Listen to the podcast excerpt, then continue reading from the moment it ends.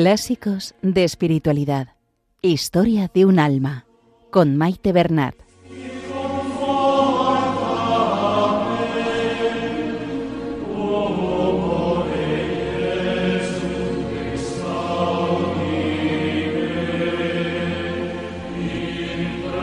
Un saludo a todos los oyentes de Radio María. Bienvenidos al programa Clásicos de Espiritualidad donde hemos empezado la lectura de Historia de un alma de Santa Teresita de Lisieux, un clásico de este último siglo. Se lo encomendamos todo a nuestra Madre María, que nos ponga bajo su manto y todo sea para mayor gloria de Dios, que interceda por nosotros y por el mundo entero.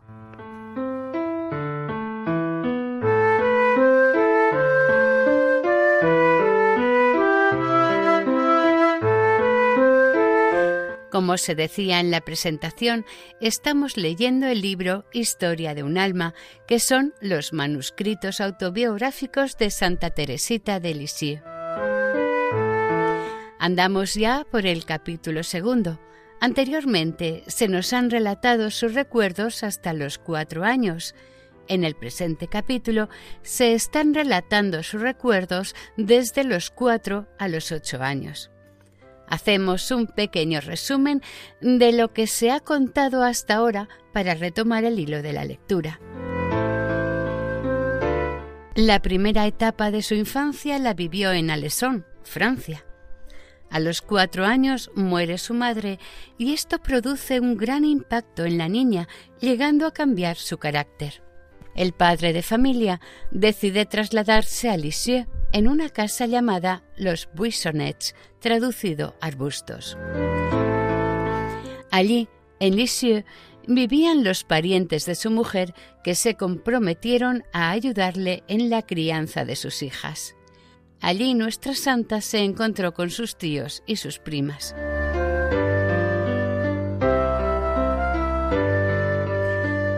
Empezamos en el punto 3 del capítulo segundo, titulado Las delicadezas de papá, donde nos sigue relatando sus recuerdos de aquel periodo de tiempo, de los cuatro a los ocho años. Por mi parte, les invito a leer o a escuchar estos relatos no sólo como una continuación de hechos, sino de ir un poco más allá pues en cada reflexión que introduce nuestra santa sobre cualquier hecho o circunstancia es una gran enseñanza. Les invito, pues, a descubrirlas y apropiarse de estas enseñanzas y llevarlas a la vida cotidiana.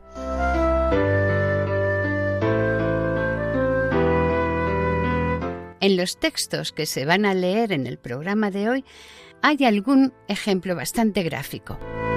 Por ejemplo, en un momento dado, Teresita dice que acompaña a su padre a pescar y que a ella le gustaba mucho sentarse sola y en silencio en la hierba. Escuchamos lo que dice literalmente el texto.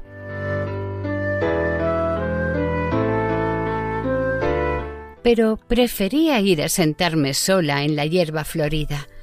Entonces mis pensamientos se hacían muy profundos y sin saber lo que era meditar, mi alma se abismaba en una verdadera oración.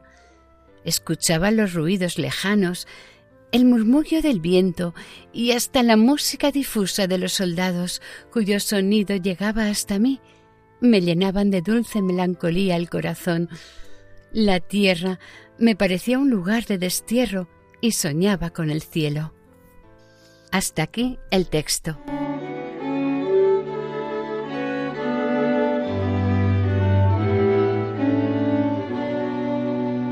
Solo en este pequeño fragmento cada cual puede descubrir diferentes enseñanzas. Por una parte, desvela la definición que la santa tiene de la oración, que dice así, la oración es un impulso del corazón, una sencilla mirada lanzada hacia el cielo, un grito de reconocimiento y de amor, tanto dentro de la prueba como en la alegría. Pues bien, ¿quién en esta vida en algún momento no se ha quedado extasiado ante la contemplación de la naturaleza y nos hemos acordado del Creador de tanta belleza? Y esto, la verdad, es impresionante. ¿Cuántas veces hemos hecho oración sin percatarnos de que era oración?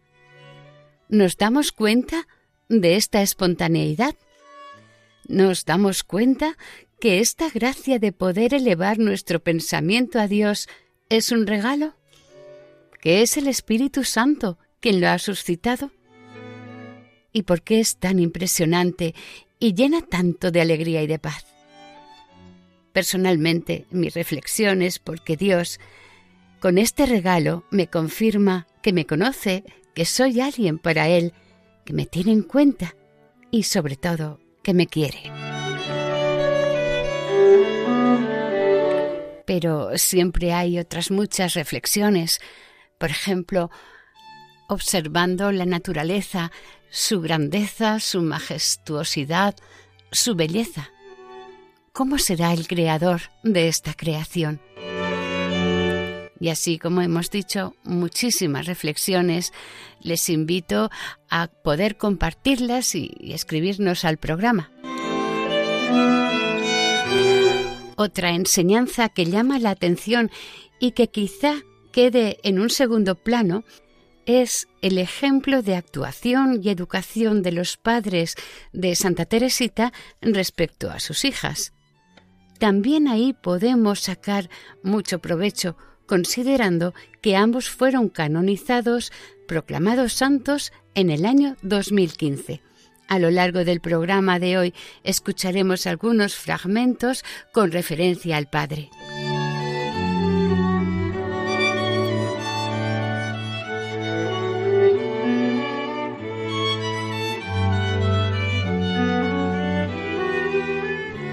Pues bien, Comenzamos la lectura.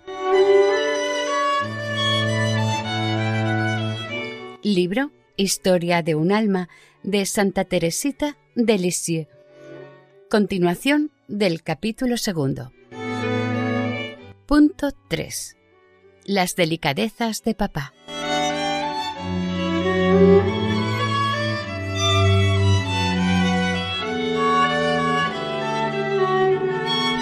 Todas las tardes me iba a dar un paseíto con papá. Hacíamos juntos una visita al Santísimo Sacramento, visitando cada día una nueva iglesia. Fue así como entré por primera vez en la capilla del Carmelo. Papá me enseñó la reja del coro, diciéndome que al otro lado había religiosas. Qué lejos estaba yo de imaginarme que nueve años más tarde iba a encontrarme yo entre ellas. Terminado el paseo, durante el cual papá me compraba siempre un regalito de cinco o diez céntimos, volví a casa. Hacía entonces los deberes y después me pasaba todo el resto del tiempo brincando en el jardín en torno a papá, pues no sabía jugar a las muñecas. Una cosa que me encantaba era preparar tisanas con semillas y cortezas de árbol que encontraba por el suelo. Luego se las llevaba a papá en una linda tacita. Nuestro pobre papaíto suspendía su trabajo y sonriendo hacía como que bebía, y antes de devolverme la taza me preguntaba, como a hurtadillas, si había que tirar el contenido. Algunas veces yo le decía que sí, pero la mayoría de ellas volvía a llevarme mi preciosa tisana para que me sirviese para más veces. Me gustaba cultivar mis florecillas en el jardín que papá me había regalado. Me entretenía levantando altarcitos en un hueco que había en medio de la tapia. Cuando terminaba, corría a buscar a papá y arrastrándole detrás de mí le decía que cerrase bien los ojos y que no los abriera hasta que yo se lo mandase. Y se dejaba conducir ante mi jardincito. Entonces yo gritaba Papá, abre los ojos. Y él los abría por complacerme, se quedaba extasiado admirando lo que a mí me parecía toda una obra de arte. Si quisiera contar otras mil anécdotas de esta índole que se agolpan en mi memoria, nunca terminaría. ¿Cómo relatar todas las caricias que papá prodigaba a su reinecita? Hay cosas que siente el corazón y que ni la palabra, ni siquiera el pensamiento pueden expresar.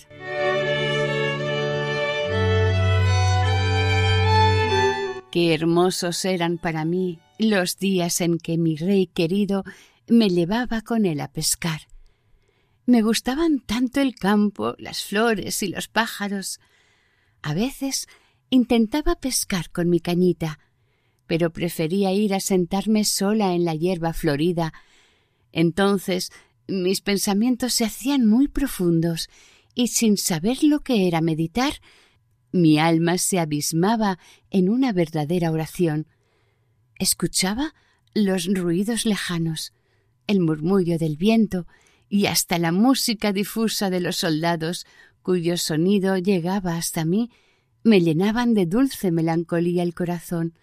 La tierra me parecía un lugar de destierro y soñaba con el cielo. La tarde pasaba rápidamente y pronto había que volver a los buissonets, pero antes de partir tomaba la merienda que había llevado en mi cestita. La hermosa rebanada de pan con mermelada que tú me habías preparado había cambiado de aspecto. En lugar de un vivo color, ya no veía más que un pálido color rosado, todo rancio y revenido. Entonces la tierra me parecía aún más triste y comprendía que sólo en el cielo la alegría sería sin nubes. Hablando de nubes, me acuerdo que un día el hermoso cielo azul de la campaña se encapotó y de pronto se puso a rugir la tormenta. Los relámpagos hacían surcos en las nubes oscuras y vi caer un rayo a corta distancia. Lejos de asustarme, estaba encantada me parecía que Dios estaba muy cerca de mí. Papá no estaba en absoluto tan contento como su reinecita, no porque tuviese miedo a la tormenta, sino porque la hierba y las grandes margaritas, que levantaban más que yo, centelleaban de piedras preciosas y teníamos que atravesar varios prados antes de encontrar un camino. Así que mi querido papaíto para que los diamantes no mojasen a su hijita, se la echó a hombros a pesar de su equipo de pesca. Durante los paseos que daba con papá, le gustaba mandarme a llevar la limosna a los pobres con que nos encontrábamos. Un día vimos a uno que se Un día vimos a uno que se arrastraba penosamente sobre sus muletas. Me acerqué a él para darle una moneda, pero no sintiéndose tan pobre como para recibir una limosna, me miró sonriendo tristemente y rehusó tomar lo que le ofrecía. No puedo decir lo que sentí en mi corazón. Yo quería consolarle, aliviarle, y en vez de eso pensé, le había hecho sufrir. El pobre enfermo, sin duda, adivinó mi pensamiento pues lo vi volverse y sonreírme.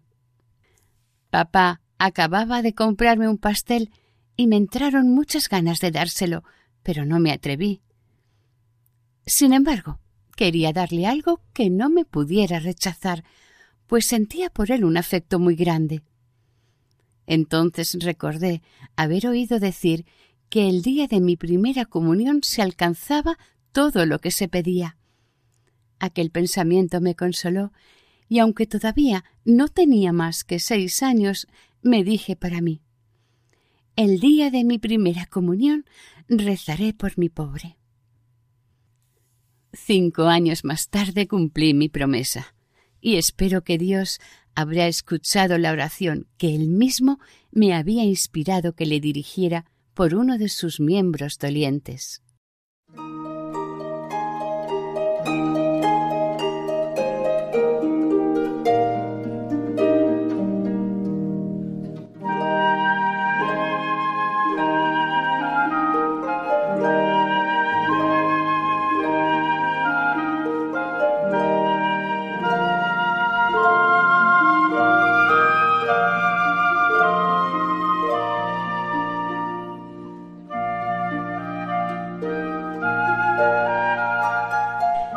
Estamos escuchando Clásicos de Espiritualidad, continuando el capítulo 2 de Historia de un Alma.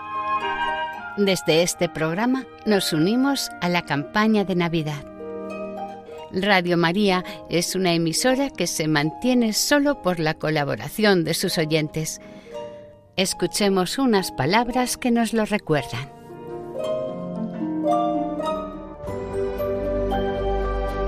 Hay encuentros que cambian la vida, como los de los conversos con Dios, y encuentros que cambian la historia, ante todo el de Cristo con la humanidad en Belén.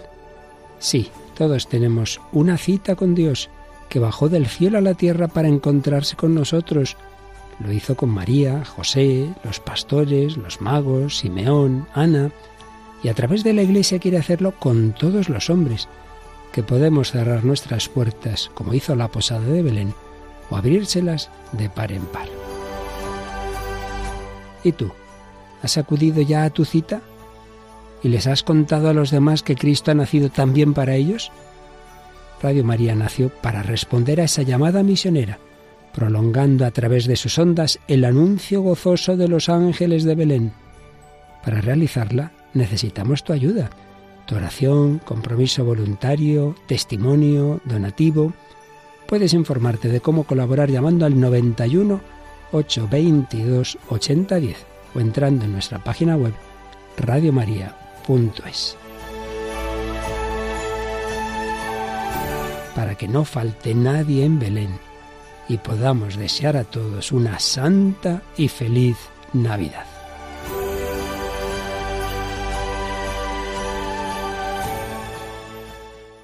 Continuamos la lectura. Amaba mucho a Dios y le ofrecía con frecuencia mi corazón sirviéndome de la breve fórmula que mamá me había enseñado.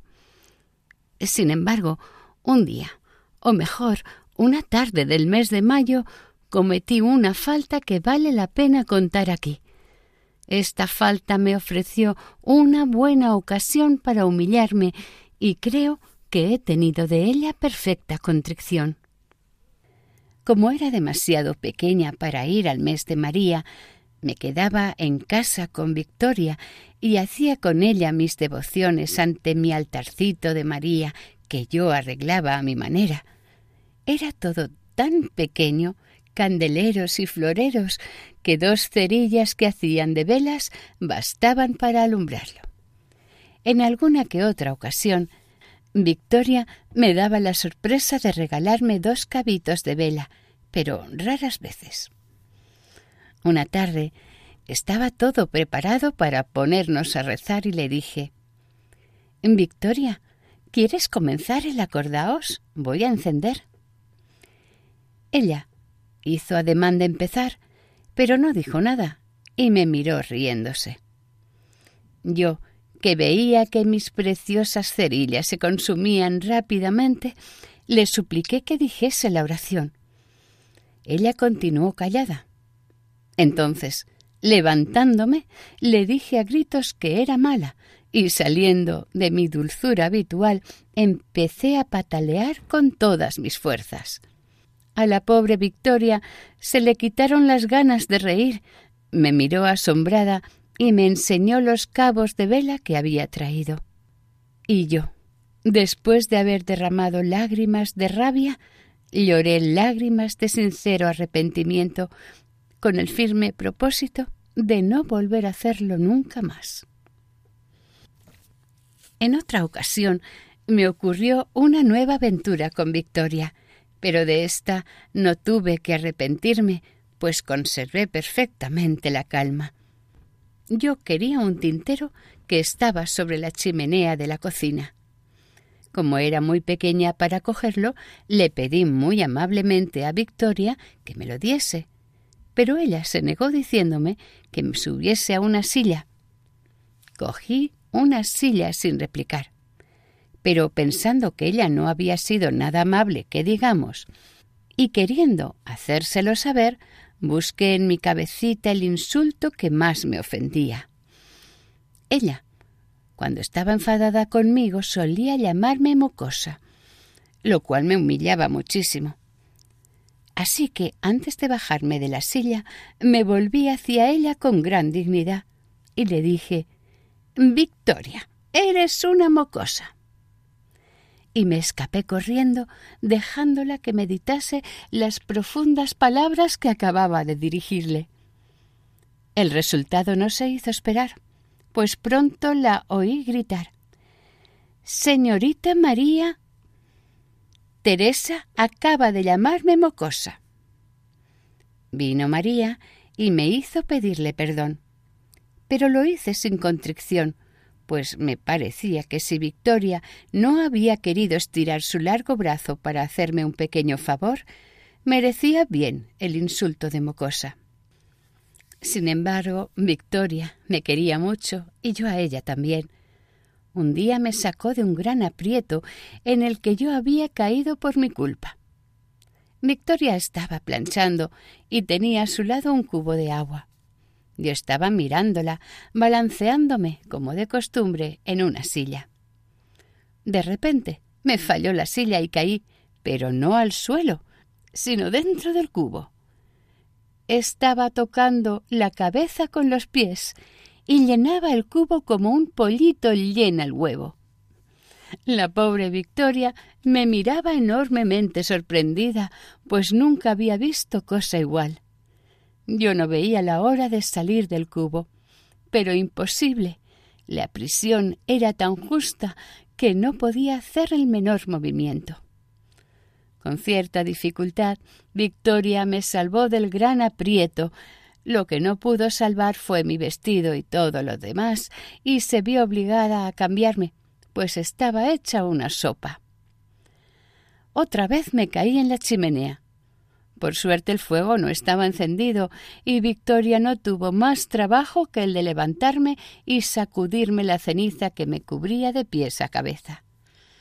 Todas estas aventuras me sucedían los miércoles, mientras tú y María estabais en el canto.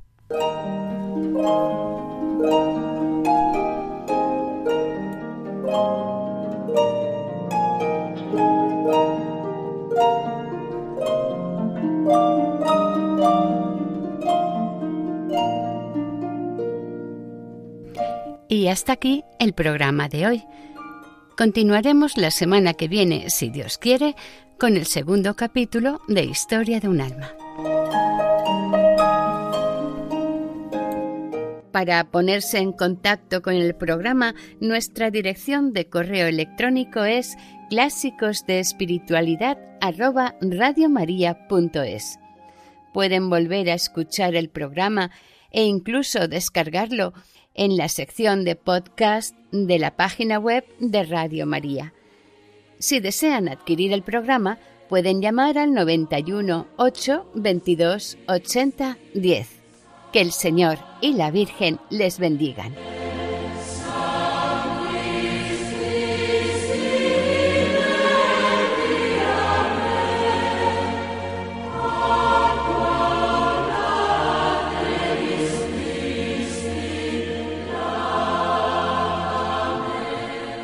Han escuchado en Radio María Clásicos de Espiritualidad con Maite Bernat.